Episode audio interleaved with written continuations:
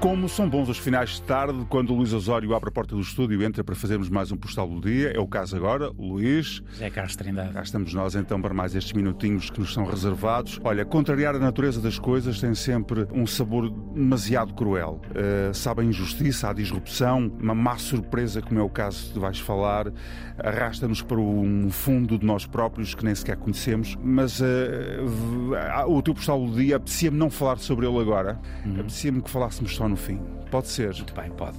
O país uniu-se no espanto e na dor pela partida de Sara Carreira. A Sara tinha a idade dos meus filhos mais velhos. Impossível não nos colocarmos no lugar daquela família, daquele pai em sofrimento, um Tony Carreira que mergulhou num buraco que não teve a certeza de conseguir regressar. Regressou. Conseguiu, a partir do horror, encontrar novos motivos para viver, a começar pela urgência de fazer com que a memória da sua única menina não morresse. Fosse isso que fosse. O julgamento chegou ao fim, há condenados apenas suspensas que desejam recorrer da decisão, mas não é esse o motivo do meu postal. Hoje quero falar-te de Fernanda Antunes, a mãe de Sara. Viam-la no funeral da filha de cabeça baixa, de um luto carregado, um luto de alma que era revolta, raiva, profunda dor.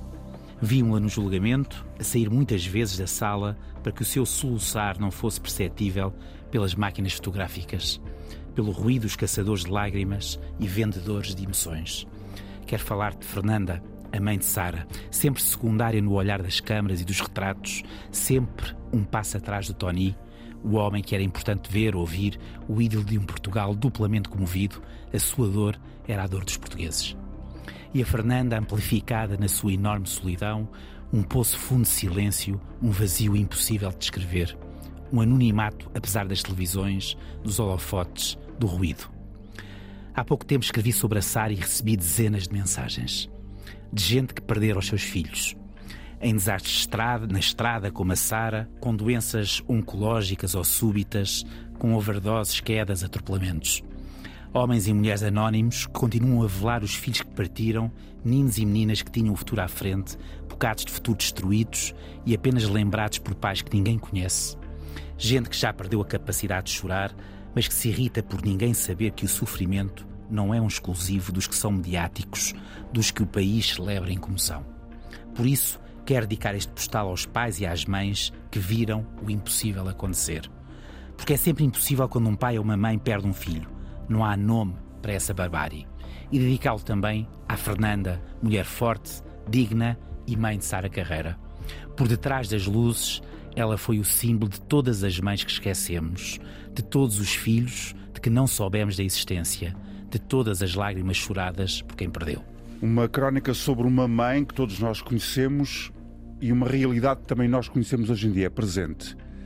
É tal o horror que se sente por se perder um filho que, por exemplo, os hebraicos têm uma palavra própria para isso. É shakul. E os árabes chamam-lhe tahakil. Dos dois lados há horror nesta altura, não é?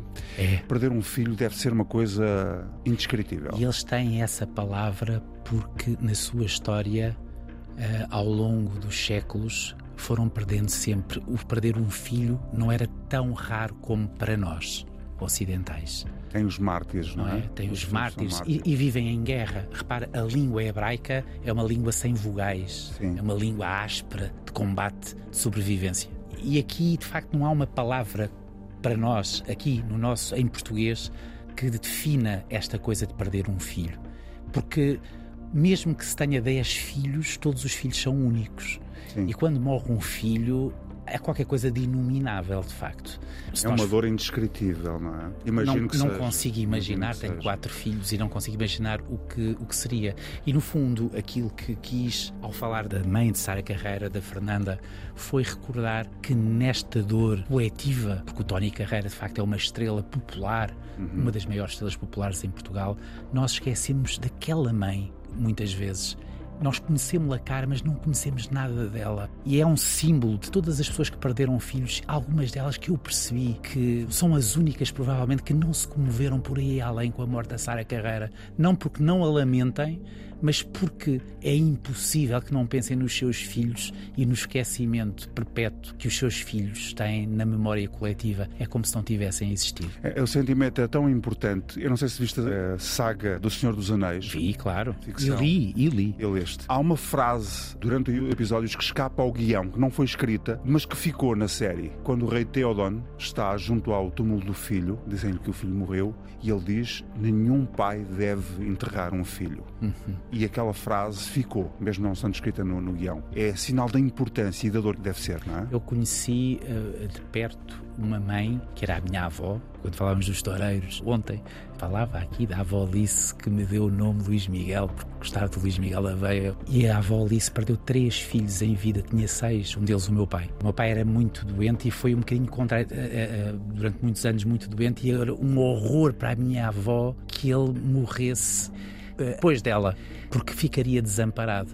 E aí é um caso extraordinário de uma mãe que só pode morrer, tem que resistir por tudo depois do filho morrer. Falamos sobre a vida amanhã. Pode ser? Um abraço, até amanhã. Até amanhã.